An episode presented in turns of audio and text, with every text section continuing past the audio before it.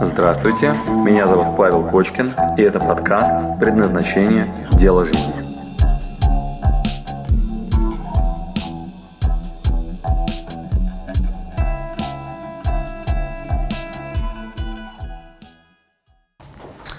Здравствуйте, друзья! Сегодняшний наш ролик посвящен мотивации. А, в нем будет очень просто. Четыре основных типа мотивации для того, чтобы вы понимали, что двигает вас или как вы можете замотивировать кого-либо. У меня к вам вопрос, как с вашей мотивацией? Довольны ли вы сейчас уровнем своей замотивированности? Или иногда обнаруживаете себя с опущенными руками, скучно, делать не хочется и, честно говоря, непонятно, как себя замотивировать? Или может у вас было такое, что сначала запал, энергия и так далее, а потом э, непрочная мотивация, не держится? Или вы кого-то хотели побудить каким-то действием, и он, может быть, даже как-то велся на этом, а потом сливался.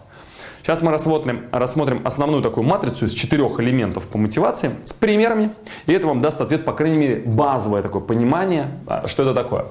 Итак, мотивация делится на от и к, от противного и к, кнутом и пряником. А, и здесь вы можете ее покупать мотивация извне. К примеру, вы решили похудеть. И одной моей подруге, Наташе, ее приятель э, Леша совершенно спокойно сказал, говорит, слушай, дорогая, ты знаешь, а вот если ты похудеешь на 15 килограмм, я возьму тебя в жены. Я прям люблю тебя очень, только у меня вот есть такой нюанс. Вот, я вот, ну, прямо вот очень хочу с тобой семью, детей рожать там и так далее. Как вы думаете, были ли у нее проблемы с мотивацией, с учетом того, что она была безумно в него влюблена и всю жизнь мечтала на нем жениться? Выйти замуж, я путаю все время эти термины. Итак, простой пример. Мотивация к, и у нее был пряник впереди, морковка. Это у меня такая черепашка, и у нее морковка. Внешняя мотивация, и я гораздо быстрее худею. Или, например, э, вы вдруг ни с того ни с сего узнаете, что такой диагноз э, моему дедушке в городе Алексине Тульской области, он много курил. Вот прям реально всю жизнь курил дымил, дымил, дымил, как паровоз, дымил, дымил, дымил, дымил. Вот, вдруг какой-то момент приходит к э, докторам, и э, у него зрение замеряют и говорят, вы знаете, вы теряете зрение, у вас вот там такие-то процессы происходят. Если вы еще раз закурите, если вы продолжите курить и вот, ну, вот сейчас же не прекратите это, вы с, с вероятностью в течение ближайшего месяца ослепнете. Вот такой, например, сказал э, доктор моему деду. И назовем это мотивацией от противного. То есть, когда деду сказали, что ты ослепнешь, если будешь курить еще месяц. Вот. Дед как-то бросил, знаете, вот, ну, был хорошо замотивирован. Моментально что-то. Знаете, вот, есть люди, которые книги читают о том, как надо курить, бросить. Есть люди, которые, там, не знаю, там, э, обязательства на себя берут, силу воли включают и так далее. То есть, внешний фактор. Да? Внешний фактор. Ты ослепнешь, если будешь курить. М-м? Все, вам очень хорошо работает. Дальше. Хорошо, когда у вас есть внешний фактор. И мы с вами договорились о том, что его можно купить. Ну, например, как можно купить? Долго ли вы можете себя стимулировать в спортзале, если вы решили стать э, качком, тем, что вы будете что-то делать регулярно? А, насколько лучше это будет работать, если вы занесли 100 тысяч рублей хорошему тренеру и вписались в расписание понедельник, среда, пятница, и он вам пообещал, что вы будете определенных форм купили себе внешнюю мотивацию, вам выдали расписание, а рядом стоит тренер, говорит, давай, жми там и так далее, гораздо легче работать, когда есть внешний фактор покупается. Имейте в виду, очень хороший способ и прям смелее. Если вам хочется денег, купите себе бизнес-тренера, который будет вас ну, пинать, который с вас не слезет, пока вы не добьетесь там результата. Вот. Мне частенько платят деньги за то, что я там ну, мотивирую, говорю, так, давай вот здесь делай это и это. Вот. Более того, мы наказываем, там, и люди хотят, чтобы их наказывали. Дальше, следующее, внутренняя мотивация. А если нет внешних факторов? Если я уже настолько терпим к внешним факторам, как я могу себя замотивировать? А, ответом на этот вопрос, на этот вопрос является хорошее понимание себя. Внутри вас есть система ценностей, с которой надо разобраться. Для кого-то, например, физиологическая какая-то потребность может быть мощнейшей мотивацией. Для кого-то социальная потребность является мощной мотивацией. К примеру, статус – для кого-то статусом уже не замотивируешь, и человеку все равно, что о нем скажут. Его мотивирует, например, отдавание. Он думает, вот что же я отдам? Ну как же так, я проживу жизнь, ничего полезного, ценного не отдам. Да? Или, например, мне важно творить, создавать новое, рисовать. Я творец. И если нет творца, то меня не мотивирует. А, я готов ничего не есть, я готов впроголодь жить, я готов, чтобы меня называли нищим бедным художником, но я рисую картины, и это основная моя мотивация. Так вот, а, инструмент, который позволит вам разобраться с внутренней мотивацией, там то же самое, от противного и к. А, это подсказки даю. Первое Чакры, посмотрите в Википедии, за что отвечают чакры. Там прям подсказка. За базовые физиологические потребности, за эмоциональное ваше настроение, социальный статус и так далее. Примерно о том же писал Маслоу. Свои 5-7 уровней. Да? Примерно о том же говорят большое количество учителей, говоря о взращивании тонкости желания, которые у вас есть. Как кто-то мотивируется базовыми вещами, а кто-то самыми тонкими, самыми сильными. И, внимание, ваша внутренняя мотивация для всех тех, кто сейчас сомневается, что она вообще какая-либо есть, я вам сразу смело скажу. Э, внутренняя мотивация, например, как вариант, э, начинается с того, что вы выбираете жить когда в голову приходит такая мысль, что у меня вообще ни на что нет мотивации, что я вообще ничего не хочу. Два подарка вам.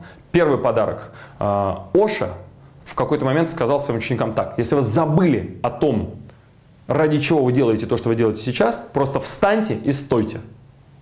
Просто остановитесь, вот вы шли куда-то, забыли, оп, стойте, пока вы не вспомните, зачем вы туда шли. Прям встаньте, стойте. Вспомнили, нашли первопричину, двигайтесь дальше. Скорее всего, она где-то внутри. И второй подарок, э, практика, которую мы даем у себя на тренинге. Э, прямо сейчас можете ее сделать. И точно найдете желание, которое внутри вас спрятано. Возьмите, перестаньте дышать. Выдох, зажмите нос и скажите мне, что вы опять ничего не хотите. Что вам жизнь не мила, что вы не выбираете жить. Прям попробуйте. Удастся ли вам объяснять себе это дальше, пока вы не дышите? Да? Наши механизмы внутренние обладают некой дуракоустойчивостью. То есть, если вам в голову не пришло, что вы там ничего не хотите. Когда-то вы захотите есть, когда-то вы захотите тепла, чтобы вам не было холодно, дышать и так далее. Вы выбираете жить. Это элемент базовой внутренней мотивации. Все, этим всем можно хорошо мотивировать. И в эту сеточку а, попадают разного рода подсказки. Про статусную мотивацию, про устойчивость, наоборот, про неустойчивость. Некоторым людям нужен риск, и это их хорошо мотивирует. У меня к тебе вопрос, дружок. Что тебя мотивирует? Сейчас задумайся и в голове дай себе, пожалуйста, ответ. И мы сейчас определим твой тип мотивации. Их у меня для тебя всего пять. И ты сейчас увидишь отгадку, какого типа ты человек, который мотивируется. Вот у меня здесь сейчас четыре названия и пятое такое необычное. Вот сейчас мы попробуем понять, кто ты. Итак, что тебя прямо сейчас мотивирует смотреть и этот видеоролик? Может, денег больше заработаешь? Может, просто интересно? Может быть, похудеешь? Может быть, замотивируешь себя на что-то? Как у тебя с мотивацией? Итак, что тебя мотивирует? Запомнили? Ну, теперь внимание. Вообще этот материал полезен для того, чтобы нанимать на работу людей, или мотивировать себя хорошо разбираться в своей мотивации, или понимать мотивацию других людей. Это классический инструмент. Сейчас я вам выдам раз, два, три, четыре, пять классических мотиваций, которые используются в тот момент, когда вы с кем-то договариваетесь о том, чтобы он что-то сделал, или с собой. Итак, всего пять элементов мотивации, которые э, я тебе расскажу. Первое. Ну, к примеру, ты хочешь денег заработать, и как-то руки не шевелится из задницы на том же стуле, и ты продолжаешь э, сидеть на том же месте, где и сидел. А денег столько же, или э, потихонечку они девальвируются, уменьшаются, и вообще ты как-то малоэффективен с точки зрения зарабатывания денег. Э, ну, у меня простой вопрос. Если твоя мотивация действительно деньги, тогда что тебе мешает стать разбойником? Итак, мотивация номер один. Я разбойник. Меня интересует бабло, бабло, где деньги? Я хочу денег, еще денег, денег, денег. Мне бы денег заработать, денег, денег. Никогда в жизни не поверю, что ты один из них. Деньги, деньги, деньги. Мне надо денег заработать. Вот были бы деньги, было бы все круто. Вот что меня мотивирует. Бабки, бабки. Детский сад. Значит, если тебя мотивируют бабки, деньги и все, что с этим связано, э, рассказываешь, что надо делать. Первое. Хорошо продается оружие, наркотики, проституция, а, можно пойти воровать у кого-нибудь. Сразу, знаешь, моментальное действие, много денег, все очень здорово. Вопрос. Тебя деньги интересуют или есть нюанс? Добавляем элемент к твоей мотивации. Вряд ли только бабло. Вряд ли. У меня к тебе следующий вопрос. Как уровень безопасности в том случае, если ты идешь там бабло, бабло, бабло, сейчас банк ограбим, будет куча денег. М? Безопасность, стабильность Завтра ты тоже сможешь только заработать. Хочешь ли ты завтра иметь деньги? Соответственно, Второй уровень. Мы говорим, нет, меня мотивирует не только бабло, бабло, бабло, но еще и желание выжить потом с этим баблом и с ним что-то сделать. Поэтому также основной элемент твоей безопасности, твоей мотивации является безопасность. Итак, безопасность, стабильность, предсказуемость завтрашнего дня – может быть, я ошибаюсь, но это важнейший элемент твоей мотивации. Или, опять-таки, если вы хотите нанимать кого-то в будущем, надо поинтересоваться у человека. Есть специальный вопрос, который можно задать и выяснить, на что же он мотивируется, что же ему нужно на этом месте работы или в этом проекте, или в этой идее, куда он ввязался. Только ли деньги, или он хочет еще стабильности и безопасности. Тех, кто хочет стабильности и безопасности, назовем старперами. Классические люди из Советского Союза, которым кажется, что если они работают в крупном предприятии, на государственном бюджете, в какой-нибудь серьезной компании, то их жизнь предсказуема, обеспечена и безопасна.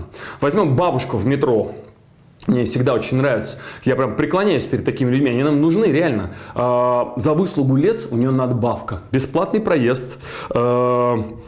И стабильная, понятная, предсказуемая работа. Она знает свои обязанности, она знает, что. Она профессионал в своей теме, она великолепный специалист. И ее работа на редкость стабильна, безопасна и спокойна. Может быть, вам в такого рода работу? Э, офисный планктон, добро пожаловать, администратор в каком-нибудь местечке. Э, или, может быть, э, вам в спорт какой-нибудь стабильный. Странно звучит, правда? Итак, внимание. Второй уровень потребностей э, и мотивации вашей – это потребность стабильности и безопасности. Прикиньте сейчас на себя. Зачем вы смотрели этот видеоролик? Может, вам станет безопаснее или стабильнее из-за того, что вам там скажут, да? или я вам скажу. Следующий уровень. Если вы чуть более продвинут или если у вас чуть более интересная мотивация, наоборот, вам не нравится стабильность и безопасность, вам нравится нестабильность и небезопасность. Вот ваша мотивация. Такое у меня предположение. Тогда это что означает? Если мы с вами говорили о том, что кому-то нужна стабильность, предсказуемость завтрашнего дня, понятность его должностных инструкций, то обратное поведение, мне нужна нестабильность, непонятность, мне надо вбросить в непонятную среду, и там я буду воевать. Как назовем таких людей? Назовем их спортсменами. Им нужен челлендж, им нужно постоянные изменения. Они должны прорваться через то, через что прорваться нельзя. Перепрыгнуть через самый высокий забор, через который никто еще не прыгал. Он хочет быть первым. Его интересует результат любой ценой. Он мотивируется только от того, что он переиграл остальных, что он добился того, чего до этого никто добиться не мог. И в первую очередь переиграл сам себя. Совершенно другая мотивация. Он в этот момент может начать приплачивать деньги, терять здоровье. Он в этот момент готов делать все, что угодно, но мотивация сохраняется совершенно другая. Челлендж, результат. Таких людей нанимать надо, да, на челлендж. В объявлении таких людей, э, к таким людям надо писать, э, приходите на работу, безумные задачи, с которыми справится только экстра-класса специалист. Если вы чувствуете в себе силы, ждем вас на собеседовании. Тогда к вам придет человек, который совершенно безумно ориентирован. Или в команду вы хотите такого человека, который легко не будет. Скорее голову свернешь по пути. Да, и доживут до финала двое из двадцати. На, приходи к нам поиграться. То есть вот люди, которые будут к вам на такие э, заявления, или если вы один из них, обратите внимание, что тогда вам надо научиться мотивировать себя и других именно на челлендж, именно на результат, именно на то, кем вы станете, что вы сделаете. Э, можно смело про трудности рассказать такому человеку. Его это только взбудоражит. Да? Посмотрите, может быть, вам надо сейчас прям взять на себя челлендж сложнее, чем вы уже справились. Да? Это следующий тип мотивации. Дальше. Есть еще люди, которые говорят, э, я немного мне стало скучно. Я устал, э, мне в офисе работать как-то странно, мне надо много нового. Дайте мне, пожалуйста, чтобы понять этого человека определение романтики. На твой взгляд, как определяется романтика? Романтика, я вам дам определение – это бесполезное совместное времяпрепровождение. Бесполезное времяпрепровождение. Значит, как только есть польза, все, романтики никакой. Как только пользы нету, называется это романтикой. Ну, например, вы идете со своей дамой а, вместе в магазин покупать еду. Пришли, купили еду, ушли. А, была польза от этого действия? Была, пошли, купили еду, ушли. Теперь, внимание, идем тем же маршрутом, но не за едой, а просто потому, что мы решили прогуляться. И вот мы идем по той же дорожке, гуляем по дворам, смотрим по сторонам и так далее. Как только это бесполезное времяпрепровождение, все это называется романтика. Так вот, есть огромное количество людей, которые мотивируются бесполезными, э, новыми, красивыми, интересными делами. Значит, таким людям важно переезжать с места на место. Они не могут работать в одном и том же офисе. Таким людям важно постоянная смена деятельности. Мало ли что она не надо надо было ее менять. Ну вот он так устроен, его мотивирует, ему активно, э, ему работать приятно только тогда, когда есть постоянная новизна. Надо все время с разной точки зрения посмотреть, разные вещи делать, что-нибудь такое новенькое, интересненькое. Для него любая стабильность это смерть. Вот, челлендж это не про него, для него должно быть что-то интересненькое, новенькое и так далее. Может быть, вы э, многие вещи э, делаете с удовольствием только тогда, когда есть новизна. Обратите внимание, это важнейший элемент мотивации. Таких людей называем романтиками, ничего в этом такого. Как привлечь такого человека к работе? Пообещайте ему много нового. Пообещайте ему, что скучно не будет. Пообещайте ему, что у вас будет смена обстановки, смена задач, смена зон ответственности, смена темпа, в котором он будет работать. Сегодня медленно, завтра агрессивно. Сегодня э, сверху, завтра снизу. Сегодня с цветами, завтра с конфетами. Все. И мы человека оживили. Он сразу мотивирован. Еще один важнейший элемент мотивации. При найме на работу или самому, когда устраиваетесь на работу, посмотрите, вы потребитель романтики, новизны и так далее, на том месте работы, куда вы устраиваетесь, или в том проекте, в котором вы собираетесь участвовать, будет ли реализована ваша амбиция по новому или нет? Это важно учитывать, а, иначе можно промахнуться в мотивации, вы будете скучать, например, да, а потому что у вас есть потребность в новизне постоянно. Финал. Есть еще такие люди, которые э, идеологи. Э, мы таких можем встречать среди врачей, э, среди людей, которые ради идей, ради долга, ради прошитых в них системы ценностей будут что-либо делать, э, зачастую вопреки вообще всему. И они могут себя вообще пожертвовать. То есть они там про физиологию свою, про свои какие-то... Э, физические потребности могут забыть, уж тем более а, про безопасность, то есть они могут отдать себя в силу идеологических принципов, это умереть просто за идею, за какую-то. Да, я уж молчу про то, что они там соревнования в этот момент могут выигрывать любые, даже если придется умереть по пути. Вот, это все люди, которые э, обладают внутренней какой-то идеей, э, и человек, зафиксировавшись на своем принципе, дальше следует ему, и все остальные э, внешние сигналы, они анализируются с этой общепринятой идеей. Ну, к примеру, если мы за Родину, за Сталина, то внешние сигналы любые, и угрозы, и атаки, там, и так далее, страх, который в этот момент возникает, они слабее, нежели чем наша идея, которая по какой-то причине попала к нам в голову. Или, например, если я э, по своей идеологии доктор, то в момент, когда я просто, вот, ну не знаю, нахожусь э, в трамвае и вижу, как кто-то начинает задыхаться, а меня всю жизнь э, э, так готовили, что я сам это и есть тот, который помогает людям выжить, то я начинаю действовать в силу идеологической причины. Там нет соревнования, там нет э, задачи денег заработать, там нет задачи э, безопасность себе обеспечить. Я так устроен, это моя концепция, это моя идея. То есть, если вы, например, в себе обнаруживаете ваши идеологические принципы, то часть вещей вы делаете просто в силу вашей идеологии идеологии, того, кто вы по сути, неотделимая от вас часть. Также это важно при найме на работу или наоборот, когда вы нанимаете или нанимаетесь, чтобы идеология совпадала с тем, куда вы э, попадаете. Чтобы та структура, в которую вы вписываетесь, не противоречила вашей идеологии. А иначе вся мотивация такая на нет сходит. То есть, если вы работаете, например, в компании, которая убивает маленьких кроликов э, и при этом носите кроль, э, шубу, вот, одна история. Другая, если вы дома вегетарианец и подметаете мошечек, когда делаете следующий шаг, то будет сложно работать на скотобойне. Вот. Не то, чтобы там вам мало платят, да, или работа нестабильная, да, или даже у вас челлендж, кто там больше скота убивает каждый день. Но если вы воспитывались вот в буддийском монастыре, где сметали мошечек под ногами, то ну вот на скотобойне как-то вот ну сложно работать. А, следите за тем, чтобы мотивация не нарушалась, не нарушалась в силу идеологических принципов. И наоборот, совпадала, и туда двигайтесь, где идея хорошее, которое вы разделяете.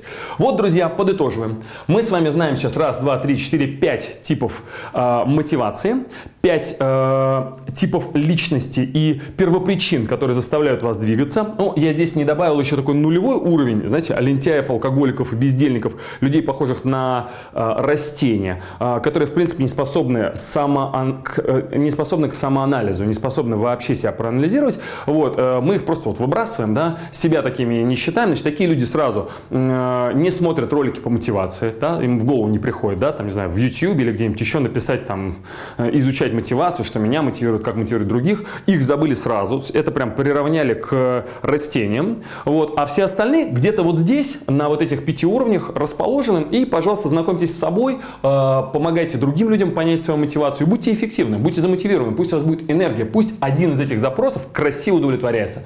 Вот чего вам и желаю, и с вами был Павел Кочкин. До новых встреч. Спасибо, что дослушали до конца. С вами был Павел Кочкин. Если вам понравился этот подкаст, пожалуйста, скажите об этом мне. Нажмите лайк. лайк. Пусть будет видно и другим, какие подкасты хороши. Услышимся через неделю. Пока.